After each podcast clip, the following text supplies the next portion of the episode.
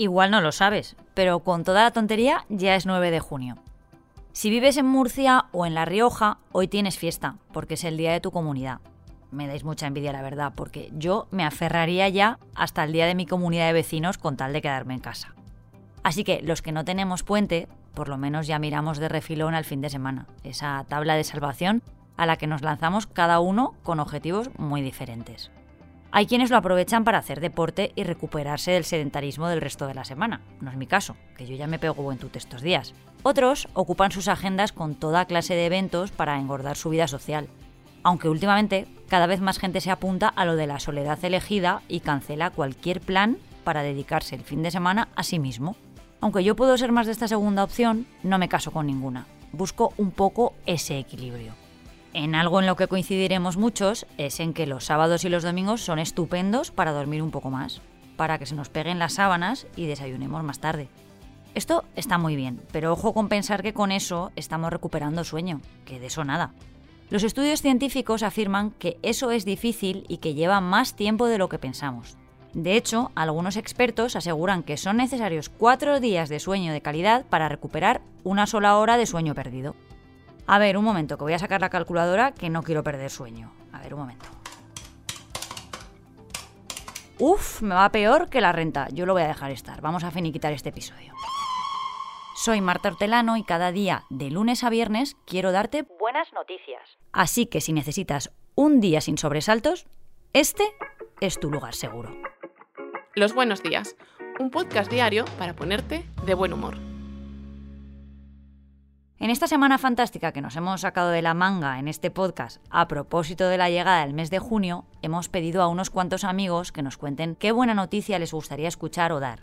Y por aquí han pasado ya Jesús Terrés, Laforte, Bernabé Zapata, Nando López y hoy se suma a esta iniciativa la periodista Cristina Bea. Soy Cristina Bea, periodista deportiva, colaboradora de Relevo, de Radio Marca, de Estudio Estadio, de Apunt, por cierto, también de las provincias, con un trabajo que tengo muchas ganas de que vea muy pronto la luz. Y me paso por aquí para dejarte una muy buena noticia, esta que te traigo a raíz de una conversación que escuché en una cafetería. Había tres mujeres sentadas en la mesa de al lado, diría por el acento que eran venezolanas, y una de ellas dijo literalmente qué duro es emigrar. Ojalá aquel que se marchara fuera por voluntad absolutamente propia de vivir nuevas experiencias o por amor o por, por, querer mejorar, pero no por verse obligado a hacerlo. Hay que ver qué bien lo cuenta todo Cristina y qué ilusión me hace escucharla por aquí. Ya sabéis que la idea de esta semana era intentar determinar cómo de cerca o de lejos estamos de poder dar la buena noticia que desea nuestro invitado. Y siento deciros que Cristina nos lo ha puesto muy difícil. Según ACNUR, el número de personas que se han visto forzadas a desplazarse tanto dentro de sus países como a través de las fronteras a causa de la persecución, los conflictos o la violencia generalizada casi se ha duplicado en los últimos 10 años. Para que te hagas una idea, en 2010 eran 41 millones las personas que tuvieron que abandonar sus hogares, pero ahora, por la invasión de Rusia de Ucrania y otras emergencias, la cifra ya supera la dramática línea de 100 millones. Hace un par de semanas, un informe de Ecologistas en Acción señalaba otro peligro a tener en cuenta en este asunto. Y es que en los últimos años han aumentado muchísimo las personas migrantes por transformaciones ambientales que han degradado sus medios de vida. Ante esta situación, solo nos queda tomar conciencia, y hay muchas maneras de hacerlo. De manera activa a través de asociaciones y centros de acogida, y de un modo más informativo, con libros o con documentales. Pero déjame que os haga una recomendación. Id a visitar el Museo de Etnología de Valencia, que como ya te contamos aquí, se ha llevado el premio al mejor museo europeo. Además de por sus innovadoras propuestas expositivas, tienen una iniciativa que es genial. Las bibliotecas humanas se llama. En ellas, los libros son las personas que transmiten historias de vida y relatos diversos que nunca se repiten. A esa biblioteca se va a escuchar y todos los libros los forman personas del colectivo Valencia Acoge. Ledno busca lectores y lectoras interesados en escuchar y vivir estas pequeñas experiencias de personas que cuentan historias que son reales y que superan a cualquier ficción. Está indicada además para mayores de 12 años. Y te doy un consejo, no dudéis en ir con los más pequeños porque la experiencia es muy enriquecedora y les abre mucho el corazón. Y a ver, también se puede contribuir con una ONG que las hay muchas y muy serias, que canalizan la ayuda para que llegue a quienes más la necesitan. En este podcast hemos ido dando varias opciones, como los proyectos de eHelp. Seguro que se pueden hacer muchas más cosas de las que tú te crees para ser más solidario.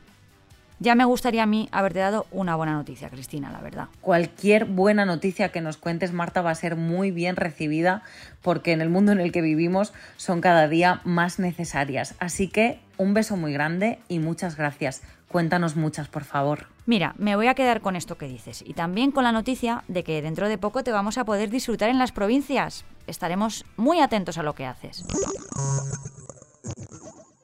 Hmm, esta historia tiene emoción, suspense, un exquisito toque sonoro y personas reales que cuentan sus vidas, los mejores ingredientes para un buen relato. Bueno, pues tú, que disfrutas con narraciones como estas, puedes acceder a Sonora, la nueva plataforma de podcast de ficción y documentales con una oferta especial. Tu suscripción anual a este periódico y un año de Sonora por solo 49,99 euros. Si te interesa, llama al 900-810-042 y activamos tu suscripción inmediatamente. 900-810-042. Con Sonora y este periódico, la vida real y la ficción mejor contadas. Oferta limitada hasta el 30 de junio de 2023. Dejadme hoy terminar felicitando a alguien que el podcast es de buenas noticias y eso nunca se nos tiene que olvidar. ¿Lo reconocéis? Es Donald. Cumple 89 años. Es ya pato viejo, ¿eh? Su primera aparición en el cine fue el 9 de junio de 1934, en la película The Wise Little Hen. Se planteó como contrapunto a Mickey Mouse. Mientras que el ratón era y es un ser amable y atento, el pato tenía un carácter gruñón pero al que inevitablemente le coges cariño. Mira, un poco como a mí. Su éxito lo llevó a protagonizar sus propias cintas y series y se creó todo un universo a su alrededor con Daisy, los tres sobrinos o el tío, que en España conocemos como el tío Gilito. En otras partes del mundo lo llaman Rico Macpato, que a mí me suena un poco a hamburguesa. En fin, que igual no es el personaje más alegre de Disney, pero eso no nos debe impedir quererle igual. Casi sin darme cuenta, os he lanzado tres planes para el fin ir a un museo, ver una peli de Donald y dormir para recuperar horas de sueño. No os quejaréis, ¿eh? El lunes volvemos. Ya sin invitados, qué pena. Aunque me ha gustado muchísimo la experiencia. A ver si los jefes piensan lo mismo y nos dejan repetirla.